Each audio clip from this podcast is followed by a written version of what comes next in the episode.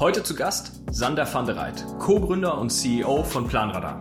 Wo wir angefangen haben und wo wir unsere Kunden geschrieben haben, dann waren immer so 80 bis 90 Prozent der Unternehmer haben mit Bleistift und Papier gearbeitet, bevor sie quasi Planradar-Kunde Kunde wurden. Und wenn wir jetzt unsere Kunden schreiben, ist es so, dass so circa 60 bis 70 Prozent vorher mit Bleistift und Papier gearbeitet haben. Also man sieht schon, es hat eine Verbesserung gegeben, die Digitalisierung oder die Digitalisierung ist zumindest auf die Agenda gekommen bei den meisten Leuten.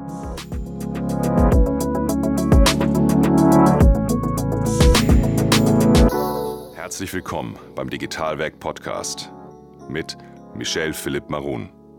Transformation und digitale Erfolgsgeschichten der Handwerks-, Bau- und Immobilienbranche wir in einem Dialog bei Digitalwerk Podcast aus 30 Millionen, 70 Millionen Euro Finanzierungsrunde werden, wie man aber auch aus Learnings von früheren Gründungen ein erfolgreiches Startup in der Immobilien- und Bauwirtschaft aufbaut, mittlerweile mehr als 250 Mitarbeiter hat, das erfahrt ihr in dieser Folge. Zu Gast ist Sander van der Reit, einer der fünf Gründer von Planradar, 30 Millionen Finanzierungsrunde, in elf Ländern unterwegs. Man kann also durchaus von einem erfolgreichen Startup in der Bauindustrie sprechen. Schön, Sander, dass du dir heute Zeit nimmst, wir heute ein bisschen über euch und über dich sprechen können. Hi, ja, freut mich da zu sein und ich bin wirklich erstaunt. Ich muss nicht mal korrigieren, wie man meinen Nachnamen ausspricht. Also perfekt vorbereitet, äh, wirklich gut. Äh, ja, danke nochmal für die Einladung. Und eine kleine Korrektur muss ich trotzdem anbringen. Äh, 30 Millionen, das war unsere Series A. Wir haben jetzt gerade in der Series B 70 äh, Millionen Dollar geraced. Also, das, also ist ja fast, das ist ja fast das Gleiche. Äh, das ist ja schwindend geringer dann. genau, okay. ja. Also heutzutage, äh, glaube ich, äh, geht das immer in eine Richtung, gell? Es sind, es sind 70 verdammte gute Millionen Dollar. Krass. Da haben wir doch gleich ein Thema. Gehen wir aber gleich nochmal drauf ein. Bevor, bevor wir über viel Geld sprechen und was man damit alles macht und welche Herausforderungen man hat, trotzdem hat, ähm, lass uns ein bisschen über dich sprechen, weil mhm. das ist nicht Planradar dein erstes Unternehmen, was du gegründet hast. Du hast ähm, eine, eine coole Lernkurve hinter dir. Ich glaube, davon können auch einfach viele Gäste, Zuhörerinnen und Zuhörer profitieren. Ähm, mhm. Erzähl doch einfach erstmal, wo kommst du her, weil dein Name ist nicht äh, passend erstmal zu dem Akzent, den du mitbringst. Aber das kannst du selber auflösen. Ja, da, da, das stimmt natürlich. Also äh, das hat wahrscheinlich eh jetzt schon jeder gehört, spätestens nach den ersten 30 Sekunden, dass ich äh, aus Österreich komme, aus Wien. Und ich sage da immer, ich verbinde alles, was man in Deutschland liebt, nämlich ein Österreicher mit niederländischen Wurzeln. Und ähm, ja, also man hört es heraus, ich bin in äh, Wien zur Schule gegangen und äh, ja, war sehr äh, kosmopolitische Familie. Cool. Ähm, das heißt, eine gute Grundlage, weil das, was alle Deutschen lieben, ihr seid auf dem deutschen Markt aber auch unterwegs. Ähm, mhm. Bevor wir über Planradar sprechen, wo hast du angefangen? Weil ich glaube nicht, dass du gerade aus der Uni raus bist, Planradar gegründet hast, sondern das ist ja immer super spannend, wie kommen Leute dahin, äh, in dem Moment, wenn du sagst, wir haben eine 70 Millionen Series B geraced, das ist ja wow, Wahnsinn, mhm. kann man viel machen. Aber was waren die ersten Schritt, Schritte tatsächlich bei dir? Mhm, super. Ähm, also ich habe Wirtschaftsinformatik studiert äh, in Wien und Wirtschaft und Recht äh, zusammen mit einer meiner Mitgründer jetzt tatsächlich, mit Ibrahim. Ähm, das ist aber schon einige Jahre her. Also wir sind äh, beide so 2004, 2005 fertig geworden. Ähm, also ich habe ihn da tatsächlich, ich sage immer, ich habe ihn durchs Studium gebracht und dann war er irgendwie ein Jahr früher fertig als ich. Keine Ahnung, was da passiert wer, ist. Wer, wer von wem abgeschrieben hat, äh, das werden genau, wir mal beim ja, Bier ja. aus. nein, nein, aber wir kennen uns sehr, sehr lang und wir haben dann direkt von der Uni weg das erste Unternehmen gegründet. Ähm, das war damals im, im Procurement-Bereich, also so E-Tendering, E-Auctioning ist, by the way, ein Thema, das aktuell wieder sehr heiß ist. Ähm, aber das hat schon mal gegeben, so vor, vor 15 Jahren circa.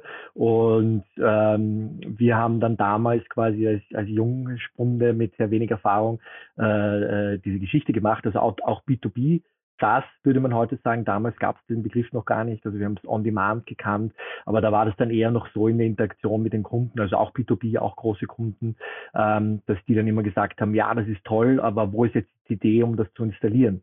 Wir haben gesagt, nein, nein, nicht zum Installieren über den Internetbrowser. Ja, ja, habe ich verstanden, aber wo ist die CD? Also das heißt, äh, äh, da waren noch andere Zeiten und das war auch sehr Bootstrapping. Das gerade in Österreich hat es da sowas wie, wie VCs oder Business Angels noch überhaupt nicht gegeben. Das heißt, wir haben dann andere Unternehmen gegründet, also klassisch in der Softwareentwicklung beispielsweise oder auch im Vertrieb. Also wir hatten auch eine Vertriebsagentur mit über 70 Leuten, die B2B, B2C äh, Vertrieb auf allen Kanälen gemacht hat. Und da haben wir quasi so den Cashflow äh, dann generiert, um das Produkt zu entwickeln. Und äh, ja, in Summe hat es dann äh, einige verschiedene Sachen gegeben. Also Planrad ist tatsächlich das achte Unternehmen und da gibt es auch drei andere, die sind mit eigenem Management-Team äh, äh, erfolgreich. Äh, zweimal haben wir verkauft auch schon und zweimal erfolgreich liquidiert, sage ich immer. ähm, was viel, viel schwieriger ist, als Konkurs zu gehen. Also ja, äh, ja war Learning das, schon. Das, das stimmt, das stimmt. Aber lass uns mal ähm, nicht über die zwei, drei erfolgreichen zwischen äh, erster Gründung und Planradar sprechen, sondern die, die, die nicht geklappt hat. Okay, ähm, ja. wir sprechen immer viel zu viel über Erfolge. Ähm, ja, ja, okay. Schön, ja, aber, freut mich. ich weiß, Sander, dass du da jetzt total Bock drauf hast, aber auf jeden Fall für unsere Zuhörer kommt da eine Menge Output bei raus. Ähm, Warum, warum hat es heute nicht geklappt? Also heute hast du einen anderen Blickwinkel, irgendwie acht mhm. Jahre, neun Jahre später. Ähm, was, was war so Key Learning für dich? Also das war jedes Mal was anderes und man hat auch bei den anderen Unternehmen nicht viel mitnehmen können. Also muss man auch dazu sagen, also die waren alle jetzt nicht in der Größenordnung, wie jetzt Planradar explodiert gerade. Also das heißt, auch wenn man außerhalb von Österreich ist, muss man die alle nicht kennen. Ähm, jedenfalls, ähm, was, warum hat das nicht funktioniert? Ähm, oder ich mag dir vielleicht auch noch eins mitnehmen, nämlich aus unserem, aus dem allerersten Unternehmen, nämlich diesem E-Procurement-Ding. Da haben wir dann angefangen zu customizen. Wir hatten dann sehr viele Tailored Solutions verschiedene große Mandanten und da war schon ein großes Learning oder ein Ding, warum das nicht so skaliert hat, wie wir, wie wir es gerne hätten, dass wir ganz wegge weggedrängt wurden eigentlich von diesem Produktansatz. Wir hatten dann eigentlich nur noch so Customized Solution, wo wir Stunden verkauft haben, wo wir adaptiert haben und da hat es kein skalierbares Produkt mehr. Das war so eines meiner ersten Key Learnings. Aber um zurückzukommen auf die, das hat zum Glück trotzdem funktioniert. Ja, also man, man kann auch gutes Geld verdienen, aber eben nicht so wie ein Produkt skaliert, wo du quasi im Schlaf auch Geld verdienst oder, oder Strom in, in, in Lizenzen in Geld umwandelst. Das ist so die, die Königsklasse. Und bei den anderen beiden gab es auch zwei ganz klare Learnings, so zwei ganz klare Gründe. Das eine, äh, das war im Bereich E-Sport ähm, äh, also so E-Gaming, nicht Gambling, aber so, also E-Sport ist mittlerweile eh schon ein Begriff. Das war allerdings ja, das damals im, im, ich glaube, wir haben da angefangen so äh, neun, zehn, wenn ich es richtig im Kopf habe, oder vielleicht eine Spur später, weiß nicht mehr genau. Und ähm, wir waren da auch noch relativ jung und hatten einen so einen richtigen Pro-Gamer mit an Bord. Äh, Christian, der hat jetzt übrigens nachgelagert in Berlin auch noch in dem Bereich ein recht erfolgreiches Startup hingelegt. Ähm, aber damals sind wir hergekommen und haben gesagt, wir bauen so einen, einen Client, der sich auf World of Warcraft draufsetzt und die Ingame Achievements raussaugt und damit konntest du dann einen virtuellen Avatar hochleveln. Also interessantes Ding, auch diese ganze Community-Gedanke und wir haben dann gedacht, wir verkaufen Virtual Goods, einmal äh, designed, oft verkauft.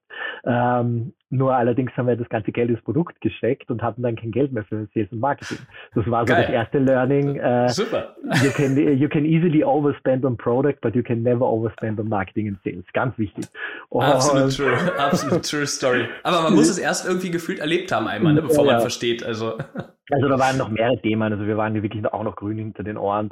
Und äh, erstens das, zweites dann hat man noch vier Gründe, jeder jeder 25 Prozent, kann man sich schon vorstellen, wenn es dann Diskussionen gibt, zwei gegen zwei, also da gab es auch mal Deadlocks, das ist auch ein Learning, da muss es immer, auch wenn man daran natürlich am Anfang nicht denkt, aber wenn es äh, Diskussionen, wenn es Streit, Streitereien gibt, muss es in den äh, einen, äh, äh, ein Opus Moderandi geben, wie man da wieder rauskommt. Und also das ist das eine Learning, das Zweite, was nicht, nicht so erfolgreich war, äh, da haben wir gesagt, wir wollen uns ein bisschen diversifizieren. Äh, wir sind im IT-Bereich, äh, was könnte man noch machen, wo könnte man ein bisschen Geld reinstecken? Da sind wir gekommen eben auf den Food-Bereich. Also wir haben so ein Healthy Fast Food äh, Startup gemacht, hatten damals drei Standorte schon in Wien ähm, und wir sind da auf diese Raps gegangen. Ähm, also damals, äh, das ist ja auch ein Thema geworden, McDonald's ist ja voll drauf, also das ist auch schon wieder einige Jahre her. Und wir haben, da ist auch damals ganz neu gekommen von Jamie Oliver diese Vakuumierungstechnik. Ähm, und wir haben dann gesagt, passt, wir machen eine zentrale Küche, dort wird produziert, wir können das Essen vakuumieren, einfrieren, das wird auf die verschiedenen Standorte geliefert und muss dort nur aufgewärmt werden und dann die Toppings drauf. Und dadurch braucht brauchst, da, dann brauchst du keine volle Betriebsanlagengenehmigung. Dann kannst du, bist du vollkommen flexibel mit den Standorten. Super Idee, äh, alles gut durchdacht, Produkt auch wirklich super gemacht mit einem Ernährungsberater, wirklich toll. Nur was dann nicht funktioniert hat, waren die ganzen Operations, weil wir ja da auch wieder hergekommen sind und haben gesagt, naja, äh, was soll da schon schwierig sein? Ich war selber schon so oft im Restaurant, ich esse gern, das, Das muss, was ist denn da schwierig dran? Das muss ja ganz leicht sein. Aber dann ist es wieder, du brauchst überall immer dieses Domain-Know-how, dann machst du sehr viele Fehler nicht. Und wir sind dann auch damals vor der Entscheidung gestanden, ja, gehen wir da jetzt voll drauf, weil das war ein bisschen, also es war nicht 100% äh, Fokus, oder gehen wir es ab und dann haben wir einfach die Standorte verkauft. Ich glaube, da sind jetzt irgendwelche Nagelstudios drinnen oder Friseure, weil wie gesagt, du kannst mit dem Standort kannst alles machen. Das war jetzt nicht so, du hast diese Küche nicht gebraucht. Das war wirklich ein großer Vorteil. Und ähm, haben wir gesagt auch, naja, machen wir was anderes, fokussieren wir uns auf was anderes. Aber eben auch ein Learning Domain ist ganz wichtig. Äh, übrigens einer von den Mitgründern damals dort, der ist immer noch in dem Bereich, der macht halt relativ erfolgreich was mit Dumplings. Also auch so ähnlich. Der hat auch, ich habe letztens mit ihm geredet, der hat gesagt, er hat so viel Learnings mitnehmen können von damals, was wir alles falsch gemacht haben. Also hat jetzt wahnsinnig davon profitiert jetzt beim zweiten Wurf. Das heißt, äh, eigentlich ist er das beste Beispiel für unsere Zuhörer und Zuhörer, die hoffentlich diese Learnings mit rausnehmen und dann auch erfolgreich was gründen. Ähm, vielleicht ja, ja, nicht in Dumplings, sondern in anderen Sachen. Ja, ähm, ich frage ja, ich frage ja immer gerne meine Gäste eher zum Ende hin, aber wir sind so mitten reingesprungen, Sander, ähm, was sie den, den Zuhörern und Zuhörern mitgeben. Also das heißt so diese Key Learnings, aber du mhm. hast jetzt so ein bisschen beschrieben natürlich, was, aber lass mal die auf den Punkt bringen. Also was, wenn du dir jetzt drei Punkte raussuchst, was, was wären die wirklich wichtigsten auf dem die Kernthemen, mhm. die du mitnehmen, mitgenommen hast und mitgeben kannst? Also für mich sind das äh, ganz klar, und ich habe, glaube ich, alle drei Sachen jetzt eigentlich direkt oder indirekt schon angesprochen. Das erste, worüber wir gesprochen haben, ähm, ist mit dem Investitionen in Marketing und Sales. Also wirklich Produkt, na klar, du brauchst ein gutes Produkt, aber Marketing und Sales, man, kann man nie zu viel Geld in Marketing und Sales investieren und so früh wie möglich rausgehen auch. Ähm, also don't overspend on Product, but on Marketing und Sales. Das ist so das Learning auf den Punkt gebracht. Dann quasi in der eigenen Domain bleiben, weil dann zahlst du sehr viel Lehrgeld, das du nicht mehr zahlen musst und du hast auch irgendwie so Best Practice oder du kennst dich einfach aus und jemand anderer muss sich das erst erarbeiten. Ähm, und du bist auch authentisch. Also bei uns war das zum Beispiel jetzt bei Planradar, um da kurz den Brückenschlag zu machen, mit Domagoj haben wir jemanden an Bord, der über zehn Jahre lang Projektleiter war oder Bauleiter in der Baubranche. Das heißt, der hat natürlich genau verstanden, wo sind die Pain Points, wie kann ich auch auf Augenhöhe auch mit dem, mit, den Kunden kommunizieren, gerade am Anfang. Jetzt mittlerweile haben das eh schon alle bald 300 Leute intus in Fleisch und Blut. Aber das ist ganz wichtig, Domäne, um das Dritte würde ich dann sagen, ja, good people, good people can do good things. Das ist nun mal so. Also quasi nicht sparen bei den, äh, bei den, beim Personal und bei den Mitstreitern, ähm, weil das ist viel anstrengender äh, äh, mit, äh, mit vielleicht weniger qualitativen Leuten zu arbeiten äh, und dort an der falschen Stelle zu sparen. Und im Umkehrschluss vielleicht auch, das hat für uns bedeutet bei Planradar, wir haben hier auch jetzt wieder zu spät angefangen mit HR-Abteilung und so. Also ich glaube, wir haben erst eine eigene HR-Abteilung gebracht mit irgendwie 30, 35 Leuten was viel zu spät ist. Da merkst du, das ist so am Anfang mitgelaufen, ich habe das alles mitgemacht nebenbei und denk mir, ja, das geht ja eh, was soll's. Nur wenn du dann eine de dezidierte HR-Kräfte hast, dann merkst du erst, was du eigentlich alles nicht machst die ganze Zeit. Und das ist gerade in der heutigen Zeit immer wichtiger, Employee Engagement und so weiter. Ja, ja, Culture-Thema wird ja auch irgendwo da geprägt ja, ja. und, und äh, kann auch nur mit einer Person dezidiert äh, reingebracht und transportiert werden. Ähm, genau. Kann ich, also da bin ich voll bei dir, ähm, bei allen Lesson Learned. Also ich habe ja auch ähm, Sachen gegen die Wand gefahren und andere mhm. Sachen waren erfolgreich. Ähm, die, die gegen die Wand gefahren sind, waren die größeren äh, Learnings, die ich damit rausgenommen habe. Wie wichtig ist für dich noch den letzten Punkt dazu, äh, Timing, ähm, Market und Timing? Ja, spielt natürlich hundertprozentig mit rein. Ähm, also es war auch bei dieser E-Sports-Geschichte waren wir sehr, sehr früh dran. Ähm, auch bei der E-Procurement-Geschichte waren wir sehr früh dran. Also es muss, es muss auch natürlich das Timing gut passen, dass du nämlich sagst, der Markt ist auch bereit dafür. Der ist vielleicht noch nicht ausgelutscht. Also die, die haben noch nicht äh, viele Lösungen, aber sie haben, sie erkennen die Kunden schon, sie müssen, müssen irgendwas machen. Und du bist dann der, der ihnen sagt, was sie machen müssen. Also es spielt auch eine große Rolle. Ähm, aber am Ende des Tages Glück, Glück, Glück gehört dazu, aber äh, immer Glück ist auch Können, glaube ich. ja, okay, das nehmen wir als fünftes Sternchen lassen. Ja, genau, ja, ja, ja. okay, okay. Ähm, so, und jetzt, jetzt äh, war viel erfolgreich, viel nicht erfolgreich und jetzt kommt man einfach daher, wacht morgens auf und sagt so, die Baubranche braucht auf jeden Fall eine Software wie Planradar oder wie, mhm. wie war das dann? Genau, ja. Also wir haben angefangen, äh, da war es noch Defektradar äh, oder Defect Radar, weil äh, wir gesagt haben, also im Prinzip habe ich ja schon gesagt, Domagoj, einer der Mitgründer, kommt aus der Branche, hatte die Idee. Äh, wir sind dann in Kontakt gekommen über einen gemeinsamen Freund, den wir im Silicon Valley kennengelernt haben. Da wir mit einer anderen Firma drüben und der hat dann zurück im, in Österreich gesagt, hey, wir müssen uns unbedingt mal kennenlernen, zusammensetzen, äh, weil ein guter Freund von ihm, selbes Dorf, hat, hat die Idee und das macht Sinn und wir haben uns dann ausgetauscht. Äh, das war noch ganz am am Anfang, ja, gute Idee, ein bisschen äh, gecoacht auch, hey, geh mal in die Richtung MVP etc., äh, hol dir mal Techniker ran äh, und dann, wenn es in den Vertrieb geht, reden wir wieder. Und genau das ist passiert. Hatte mal erste Version, dann sind wir wieder ein bisschen mehr draufgegangen, haben erste Vertriebskampagnen gemacht etc. Und dann selber auch gesehen, hey, hoppla, wir haben eine riesen Opportunity. Also nur um dir ein Gefühl zu geben, wir sind dann ein bisschen so mit ähm, SDA, PDA oder Outbound-Kampagnen auch draufgegangen, einfach mal telefonieren, äh, kalt Unternehmen im, im deutschsprachigen Raum, also aus dem Bereich Architekten, Bauunternehmen etc. Und wir haben dann damals ähm, äh, 69 Prozent positives Feedback gehabt. Also das heißt jetzt nicht, dass 69 Prozent kaufen, aber das heißt 69 Prozent der Leute haben mit dir gesprochen, haben gesagt, hey, das ist interessant und wir haben noch nichts anderes im Einsatz. Und das ist normal, also normal kannst du sagen, hast du 10 Prozent Wert circa. Ist das so die Benchmark. Und da haben wir gesehen, hey, hoppla, heißes Thema. Äh, das Team, auch so wie wir da stehen, das passt eigentlich sehr gut zusammen.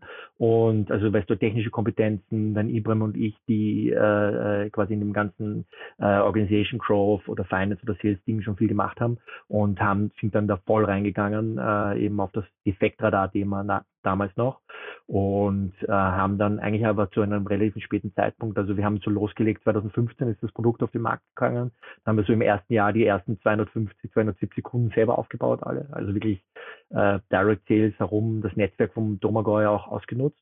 Und dann, ähm, wo wir eigentlich angefangen haben mit äh, Online-Kampagnen, also so Google Ads etc. und dann gemerkt haben, hoppla, wir haben plötzlich Sign-ups aus, aus äh, äh Australien oder UK, die einfach auf, kommen auf die Webseite, ziehen die Kreditkarte durch und fangen an zu arbeiten, ohne dass wir die je getargetet hätten. Da haben wir gesehen, hoppla, das ist eine, ein internationales Thema, eine internationale Challenge. Und dann hast du auch noch so dieses Opportunity Window, wo du sagst, musst du schnell sein. Ähm, und dann haben wir uns auch entschieden, äh, VC-Money reinzuholen. Also zu einem relativ späten Zeitpunkt eigentlich. Nach, nach wie vielen Jahren war das dann in etwa? Ähm, das war so Anfang 2017. Also du kannst okay, sagen, also so nach zwei, zwei Jahre zweieinhalb später. Jahren, ja, okay. ja.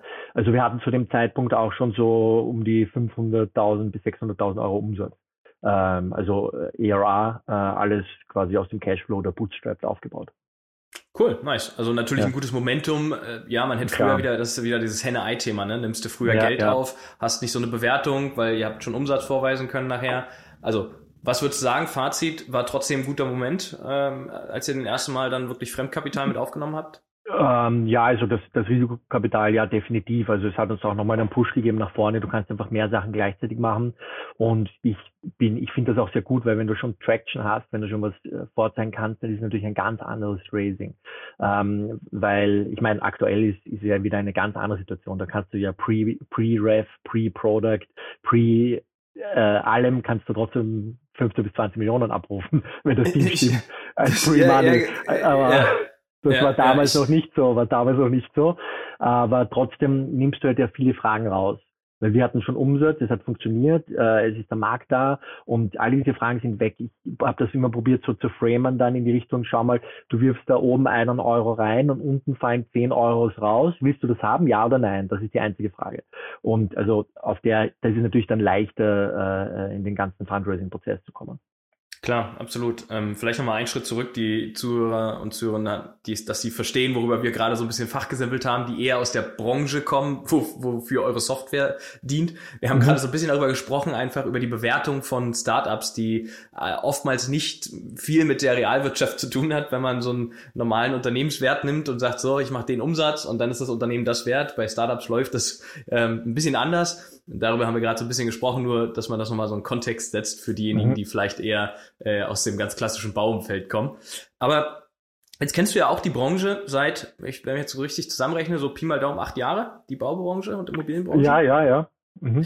Was, was, wo siehst denn du heute eigentlich so die großen Probleme mit eurem Blickwinkel, ne, den, den ihr habt? Ihr habt, jeder hat irgendwie so ein bisschen einen anderen, aber ja, wo ja. siehst du die großen Herausforderungen, die eigentlich noch in der Branche zu, zu gehen sind?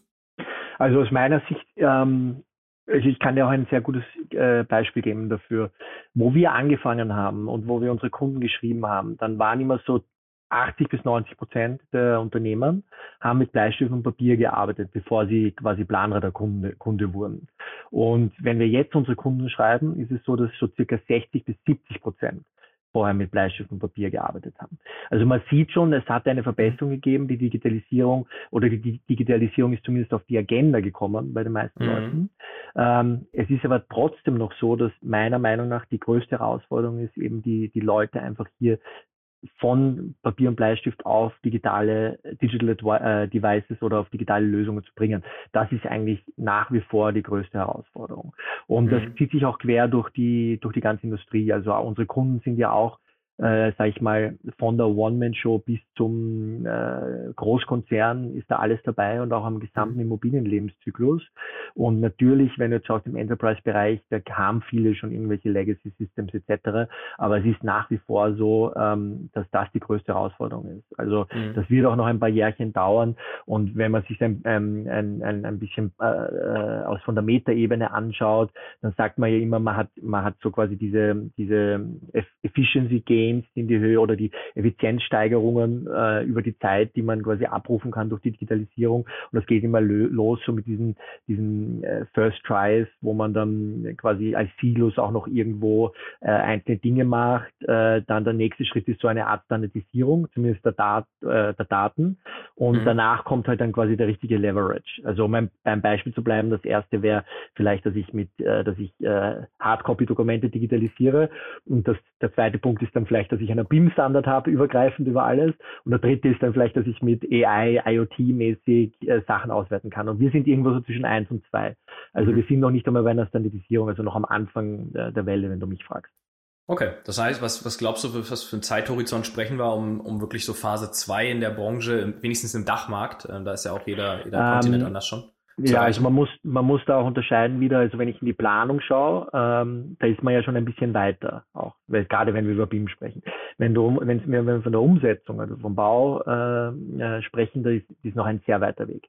Also da haben wir so Statistiken, wo man sagt, das ist unter fünf Prozent der Unternehmen in der Bauphase setzen das tatsächlich ein.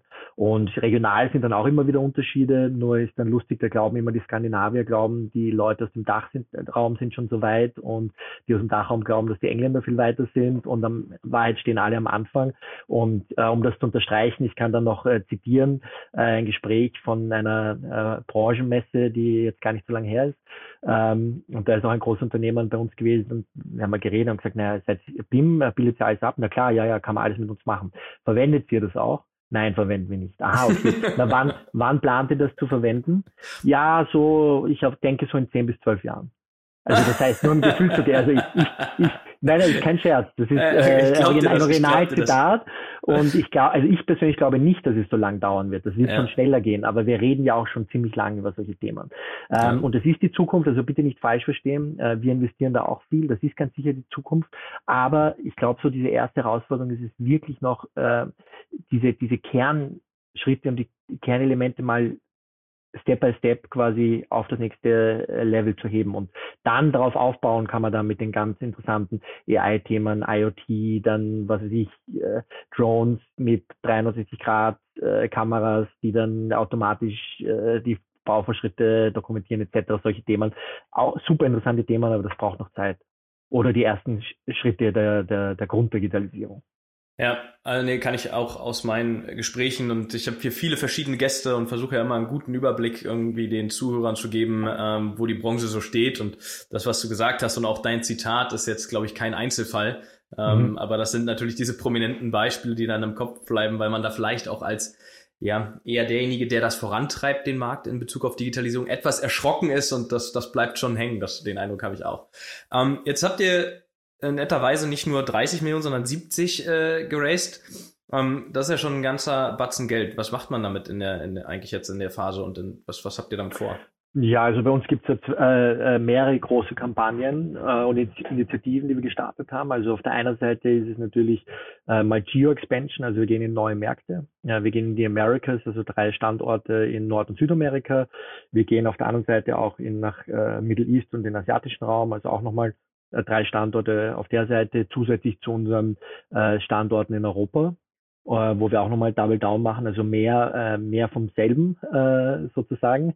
Und äh, gleichzeitig natürlich auch äh, geht es äh, sehr ins Produkt, wo wir auch mehrere Initiativen gestartet haben. Also beispielsweise Planradar Connect ist eine von unseren Initiativen, ähm, dass wir einfach, weil wir sehen die Anforderungen auch immer mehr, speziell bei unseren Enterprise-Kunden auch, dass, dass sie hier mit bestehenden äh, Systemen integrieren wollen und sozusagen Planradar dann als, als Layer drüberlegen für die Kollaboration, für die Dokumentation, für die leichte Erfassung von Informationen äh, draußen am Objekt oder auf der Baustelle. Und die nutzen das dann auch als, als System, um es zurückzupushen in jetzt beispielsweise ein CRM-System oder ein ERP-System.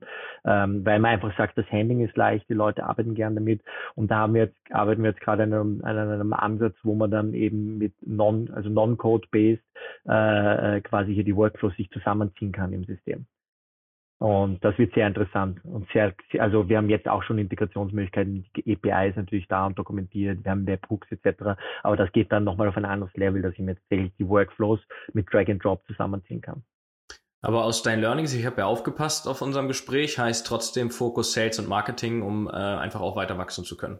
Natürlich, ja, ja, das ist die, das eine ist die Geo-Expansion, das andere ist natürlich auch mit dem Produkt. Da geht es dann natürlich auch, wenn du mehr Produkt, mehr Features anbietest, mehr Möglichkeiten. Der Kunde kann sich dann auch zusammenstellen, ja, ich nehme diese Funktionalität noch dazu, etc. Ähm, und das hat natürlich dann auch äh, im Regelfall dann eine höherwertige Lizenz. Also ich zahle dann ein bisschen mehr für die Lizenz äh, etc. Also das hat natürlich auch dann, also wir entwickeln jetzt keine Produkte, die niemand haben will und uns niemand abkauft. Das möchte ich wieder keinen.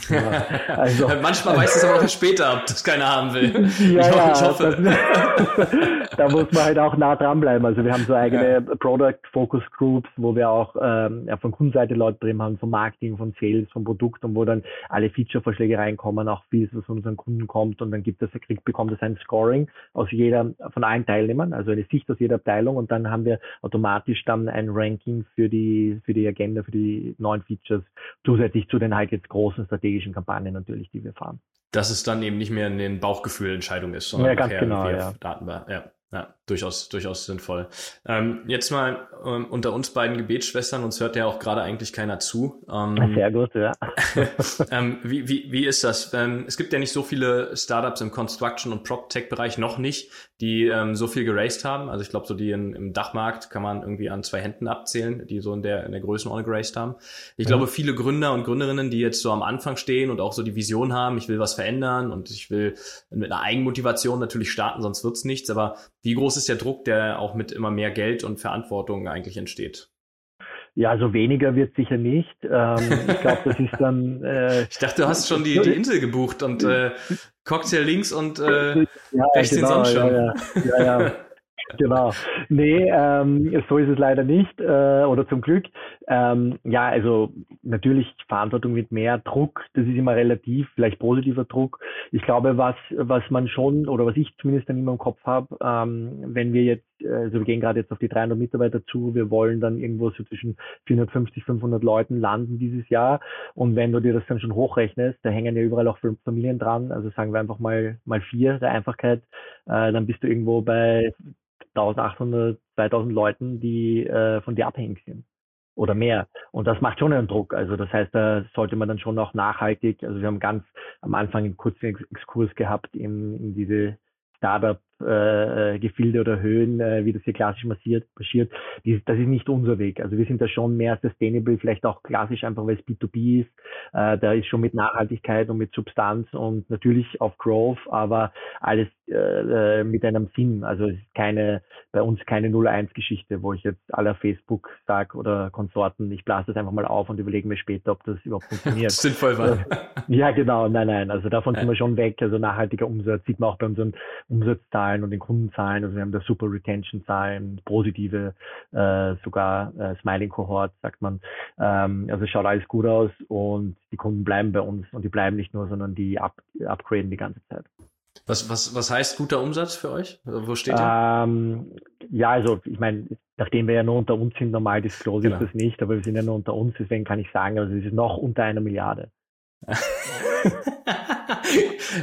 ich dachte, ich krieg das jetzt irgendwann mal aus dir raus, ja? So diese, ich muss ja von links und rechts probieren hier unter einer Milliarde, okay. Ja, ja, ich das unter heißt, einer Milliarde. Okay, aber ist okay, also eine Milliarde und wahrscheinlich sagst du mir, ist jetzt mehr als ein Euro. Ja, ja, nein, also, also mehr als 10 Millionen sind es auch deutlich. Okay. Okay. Ah, cool. Ich, ich, ich will dich jetzt nicht in Verlegenheiten bringen. Ähm, ähm, die, das, das die Zahnarztfragen. Ich hoffe, die Zahnarztfragen sind jetzt vorbei. ja, ja. Das heißt, äh, eine Frage habe ich vielleicht noch. Ähm, das heißt, steile, steile Richtung Unicorn. Ähm, ja, also die, die Leute bezeichnen uns ja als Unicorn, ist ein, ein, ein äh, neuer Begriff, den ich gelernt habe. Ist ja ganz ja, kann ich auch noch nicht, aber, aber ich lerne gerne mit. Was, was ist das? Ja, ja, tatsächlich. Das heißt Soon to be oder so, als oh. Unicorn, keine Ahnung. Ja, ja sehr nett. Ja. Da braucht man immer irgendwas zum Schreiben. Ja. Äh, und ja, also ich meine, ich will das jetzt nicht ganz von der Hand weisen, also durchaus möglich, ja. Das heißt aber äh, stark wachsend, ähm, klingt ja, echt ja, nach einem genau. coolen Case ähm, den, den, ihr, den ihr da habt. Okay.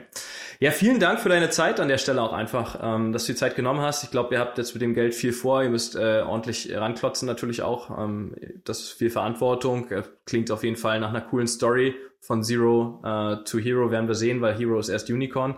Das heißt, wenn ihr Unicorn seid, äh, dann announcen wir das bitte hier. Ja, da ich melde mich dann im Sommer. Ja. ja, du ja. bist so einer, du sagst das Ja wieder nicht, weißt du, das ist so wie mit der Milliarde. Ja, genau, ja, ja, stimmt. Ja, das hast du gut erkannt, sehr schlau. Ja, ja. aber wenn du, ich würde trotzdem noch gerne was anbringen, wenn du es mir erlaubst. Nämlich, wir, ich habe es eh schon ein paar Mal gesagt, wir suchen viele Leute, nämlich in allen Ländern, in allen Bereichen, also Sales, Finance, Marketing, überall äh, suchen wir gute Leute und da ist jeder äh, willkommen, äh, da mal auf unserer Website nachzuschauen und äh, quasi Teil der Planradar-Familie zu werden. Und ja, wir haben viele spannende Dinge vor. Und ich glaube, es gibt wenig Cases jetzt im deutschsprachigen Raum, wo du auf diesem, auf, auf diesem Niveau und auch mit diesen Expansionsplänen und international im B2B-Bereich äh, so eine Story mitgehen kannst. Also hier nochmal der große Aufruf. Ich unterstreiche das gerne mal für dich. Also wer hier äh, mit einem mit einem coolen Mix an bunten Leuten zusammenarbeiten will, die irgendwie was auf dem Kassen haben und äh, in der Sonne liegen wollen in Dubai, weil da geht's auch hin, habe ich gehört, äh, mit nächsten Standorten, dann äh, E-Mail an Sander. Äh, E-Mail schicke ich runter in die Show Notes dann einfach von dir direkt. Ne? Die Leute können cool. sich da melden. Super. Super. Also vielen, vielen, vielen, vielen Dank für deine Zeit. Ähm, cool. Hat mir sehr viel Spaß gemacht, mit dir zu sprechen. Ebenfalls. Bis bald. Mach's gut. Ciao, ciao. Liebe Zuhörer und Zuhörerinnen, vielen Dank auch an euch nochmal, dass ihr reingeschaltet habt. Abonniert gerne den Kanal von Digitalwerk Podcast und wir freuen uns auf euch. Bis zum nächsten Mal. Ciao.